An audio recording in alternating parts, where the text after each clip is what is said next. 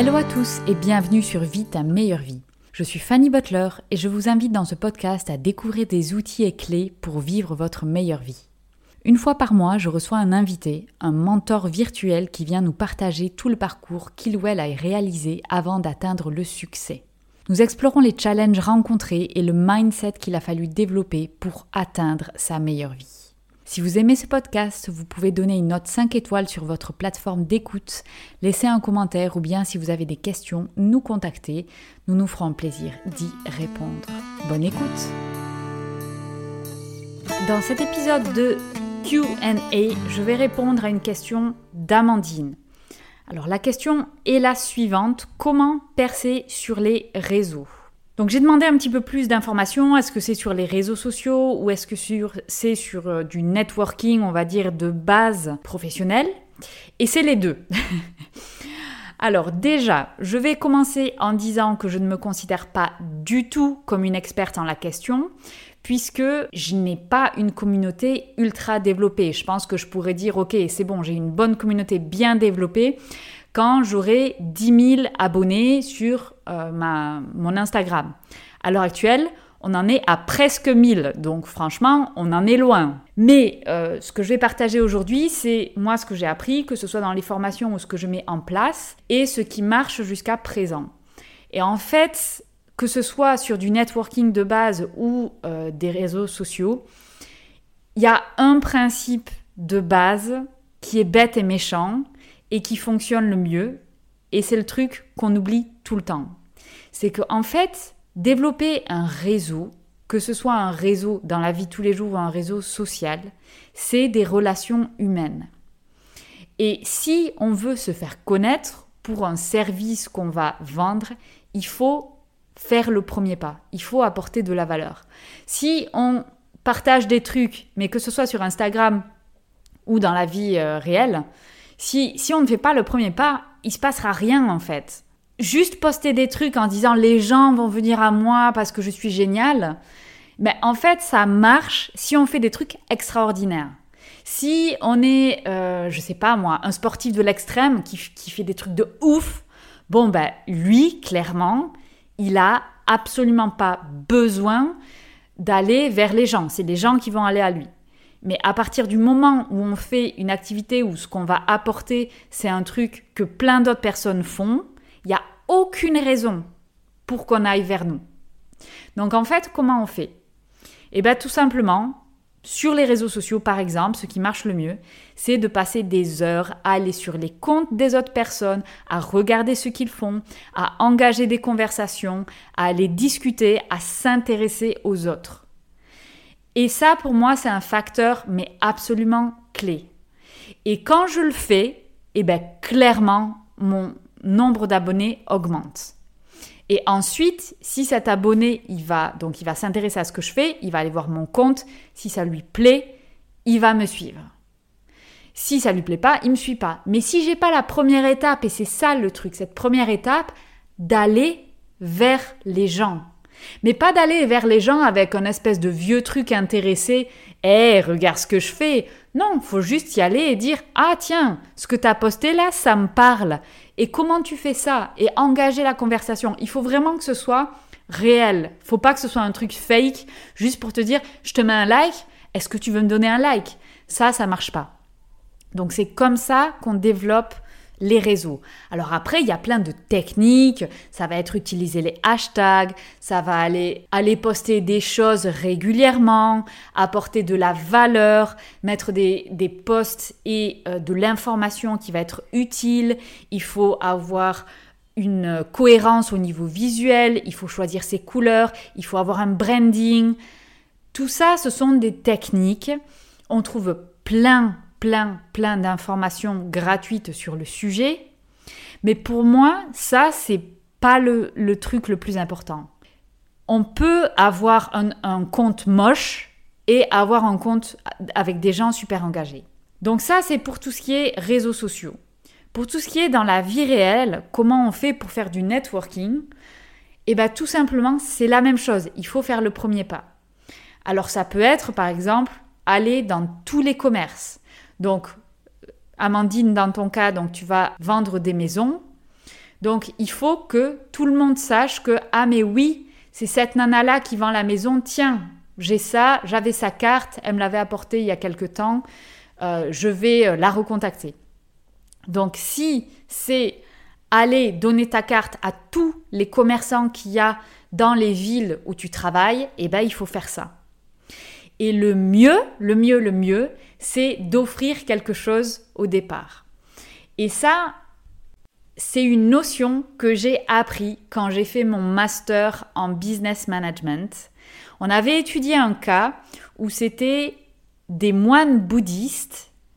Qu'est-ce qu'ils font pour avoir de l'argent? Donc c'était juste une, situation. Hein. Je dis pas qu'ils font tout ça, j'en sais rien. Mais là, dans ce cas-là, on avait étudié une technique qui était, ben, il y avait un moine bouddhiste qui était dans la rue et il donnait une fleur de frangipanier à chaque personne qui passait. Et c'est tout. Il faisait que ça. Et les, moines qui faisaient ça, comparé aux moines qui euh, faisaient juste euh, la, alors c'est pas la manche, hein, là ça fait un peu, ça fait un peu mauvais comme terme, mais qui, qui euh, faisaient des collectes de fonds, et bien ceux qui donnaient une fleur, ils avaient beaucoup plus. Pourquoi? Parce que une personne va être beaucoup plus enclin à donner si elle reçoit d'abord. Et là, en l'occurrence, c'était juste une fleur. Donc c'est juste une petite attention comme ça qui va te faire sourire, qui va être chouette. Et rien que ça, ça fait que les gens étaient vachement plus enclins à aller donner de l'argent. Alors comment on peut appliquer ce principe-là dans euh, notre networking? Si tu vas chez euh, un commerçant et que tu donnes simplement ta carte, ça va rien apporter. Il faut déjà développer le côté humain, aller discuter avec eux, aller voir, euh, mais tout simplement écouter, avoir une conversation. Et si tu peux, apporte-leur un petit truc, apporte-leur un petit cadeau. Un machin, un truc, ça peut être, tu vois, les trucs de base les plus connus, ça va être les porte-clés, les machins bazar. Ça, moi, je te conseillerais de faire un truc un petit peu plus personnalisé et moins, moins business, tu vois. Donc, ne serait-ce que euh, avec des petits chocolats ou avec une petite attention, tu vois. Et rien que tu fais ça, en plus là, c'est pas que tu vois, tu pourrais tout à fait dire, ben voilà. Euh, euh, c'était pas récemment, boum, je vous apporte un petit cadeau, c'est dans la thématique. Et by the way, voilà, ça c'est ma carte. Si vous entendez parler de gens qui veulent vendre des maisons, surtout n'hésitez pas. Et donc ça, c'est en fait juste la base de la relation humaine. C'est avoir une accroche. Et comme ça, cette personne-là à qui tu as offert un petit truc, et quand il aura quelqu'un qui vend une maison, ah tiens, c'était quoi cette dame-là? Elle était trop sympa. On avait discuté un petit peu et elle m'avait en plus apporté des chocolats, c'était vraiment trop sympa. Et boum Là, c'est ça qui va faire que la personne va aller vers toi et pas vers quelqu'un d'autre.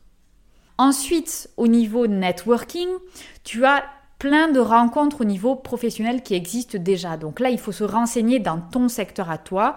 Il y a des regroupements dans ton secteur, donc les agents immobiliers, il y a euh, des, euh, je ne sais pas comment on dit en français, mais des regroupements qui sont organisés, soit c'est par euh, ta mairie ou ta commune, il faut se renseigner un petit peu qui, sont des groupes professionnels comme ça. Donc par exemple, il va y avoir un truc organisé euh, par, la mairie ou quoi qui va être, ok, tous les agents immobiliers, on se retrouve et on discute et on fait du networking comme ça.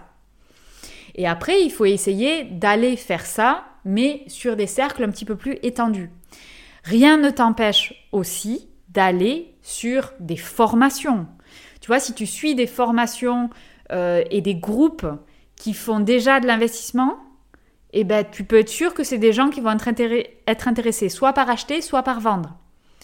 Donc après, bien sûr, en fonction de ta cible, en fonction de tes clients, il faut aller cibler ces groupes-là, mais il faut essayer que tu les rencontres. Donc tu dois te poser la question, quelle est ma cible de clients?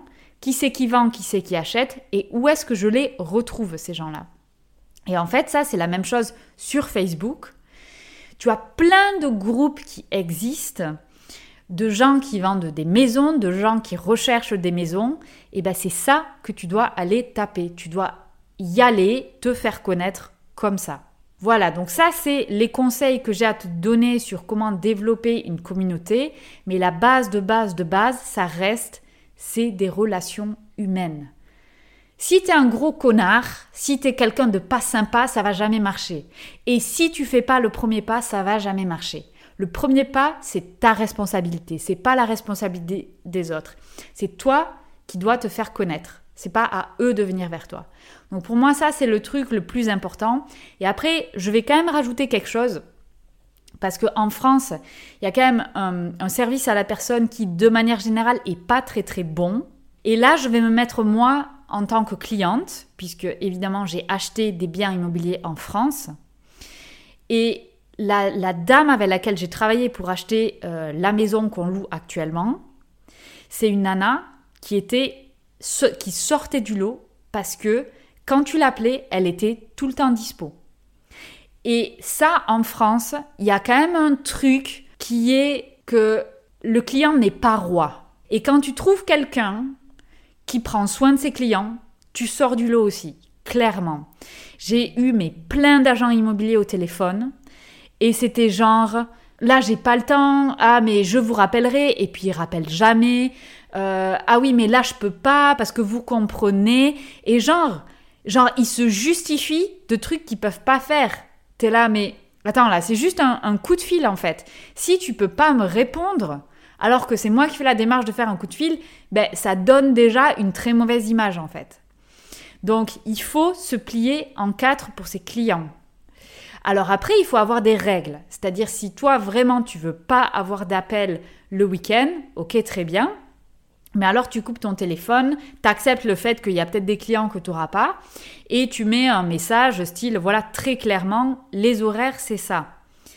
Mais, et particulièrement dans l'immobilier et au départ, je te conseille de te plier en quatre. C'est-à-dire si le client, il veut appeler à 8 heures du soir parce qu'il a bossé toute la journée, qu'il a autre chose à faire, qu'en plus il doit chercher cette maison et c'est compliqué, il faut que tu lui facilites la vie. Et faciliter la vie, ça peut être prendre un coup de fil à 8 heures du soir. Et je sais que c'est pas un truc qui est très français, puisqu'en France, c'est vraiment, ah non, mais moi j'ai fini, là, je ne travaille plus. Mais si tu le fais, tu vas te démarquer. Et moi, c'est exactement l'expérience que j'ai eue avec cette agente immobilière qui était 100% indépendante. Elle n'était pas dans une agence. Enfin, elle avait créé sa propre agence où elle était la seule employée. Et honnêtement, elle était ultra dispo. Et ça ne veut pas dire qu'elle me disait pas non, mais elle était dispo pour répondre à mes demandes. Et aujourd'hui encore, alors que la maison a été vendue, j'ai encore contact avec elle. Et si je dois racheter une maison, eh ben je passerai par elle. Pourquoi? Parce que je sais qu'elle se plie en quatre.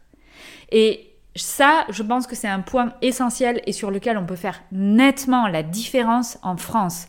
C'est une qualité de service parce que c'est facile de faire un service meilleur actuellement. Je trouve que le service en France est extrêmement bas et ça je le vois. Donc mon mari est néo-zélandais, il était agent immobilier avant et il hallucine sur comment les gens traitent les clients. Mais ça, c'est un truc général en France. Les banques, les agents immobiliers, de manière générale, tous les services, la qualité est très basse. Genre, le client, c'est limite s'il se fait pas jeter dehors, s'il n'a pas fait le bon truc, appelé au bon moment. C'est hallucinant. En Nouvelle-Zélande, le client est roi. C'est la définition de le service de qualité. Donc ça, je pense que sans, sans se rendre la vie absolument abominable, c'est facile de faire un service de qualité et de prendre soin de mes clients. Voilà, donc c'est ça l'idée. Amandine, j'espère que c'est à peu près clair et que tu as une idée un petit peu plus précise de comment commencer pour développer une communauté. Mais n'oublie pas, je pense que ça prend du temps. Si tu veux être rapide, il faut engager des gens et ça, ça veut dire de l'argent. Tu peux le faire, c'est aussi une stratégie, mais voilà, je pense que dans ta situation, ce n'est pas forcément la priorité, qu'il vaut mieux que tu le fasses toi et que tu développes ta communauté. N'oublie pas que tu n'as pas besoin de 10 000 personnes qui te suivent. Tu as besoin de X maisons par an, donc X clients par an. Donc ça aussi, c'est un truc, on veut toujours plus, on veut toujours plus. Ah oui, mais j'ai pas assez d'abonnés, j'ai pas assez d'abonnés. 1000 personnes sur un compte, c'est déjà énorme. Donc voilà, faut pas oublier ça. Donc n'hésite pas si tu as d'autres questions, je me ferai un plaisir d'y répondre. J'espère que ce podcast vous a plu. N'hésitez pas à l'envoyer à un ami, à le partager, à le liker, à l'enregistrer, à laisser des commentaires. laissez une note. Tout ça est très important pour la visibilité du podcast et la transmission du message. Je vous rappelle également que vous avez des ressources gratuites sur le blog, le podcast, la chaîne YouTube. Vous pouvez retrouver sur www.vitameilleurvie.com et sur Instagram, la meilleure vie de Fanny. Vous retrouvez également toutes les news et les actualités de ce projet. Merci à vous